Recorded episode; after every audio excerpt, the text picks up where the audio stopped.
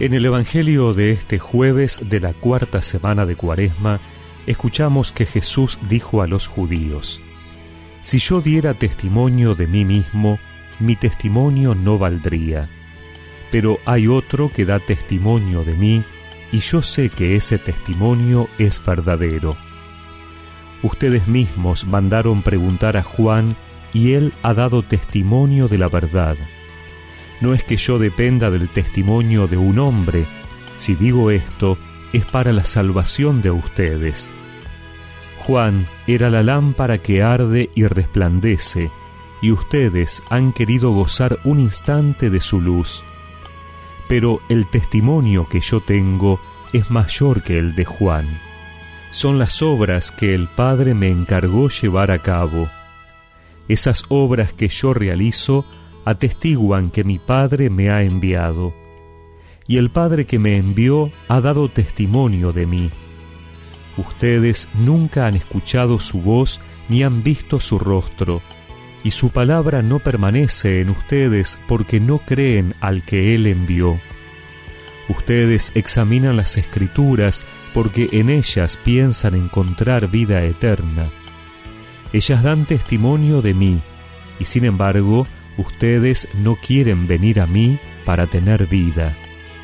Mi gloria no viene de los hombres.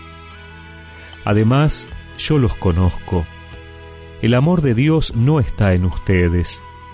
He venido en nombre de mi Padre y ustedes no me reciben, pero si otro viene en su propio nombre, a ese sí lo van a recibir. ¿Cómo es posible que crean ustedes que se glorifican unos a otros y no se preocupan por la gloria que viene del único Dios? No piensen que soy yo el que los acusaré ante el Padre. El que los acusará será Moisés, en el que ustedes han puesto su esperanza.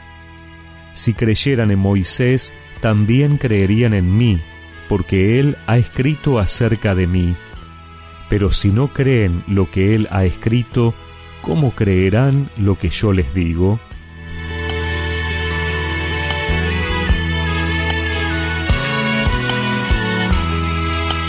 Jesús, en un diálogo directo con los judíos que se resisten a creer en Él, trata de demostrarles con argumentos la veracidad de sus palabras y la autenticidad de su identidad. Él es el Hijo de Dios, el enviado esperado y al final dice que él no los acusará, sino que será Moisés el que lo haga.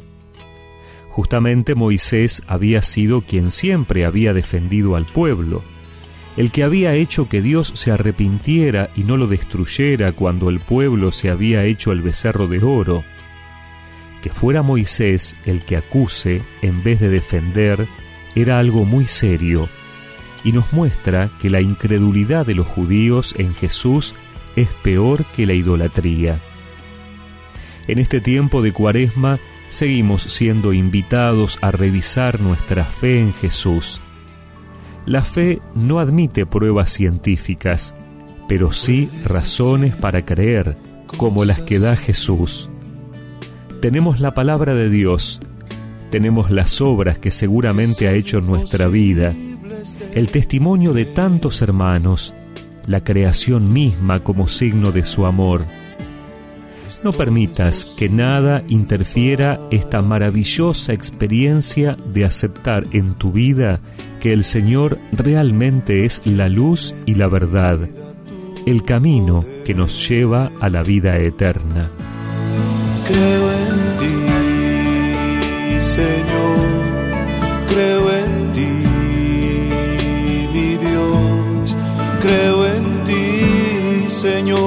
Jesús, creo en ti.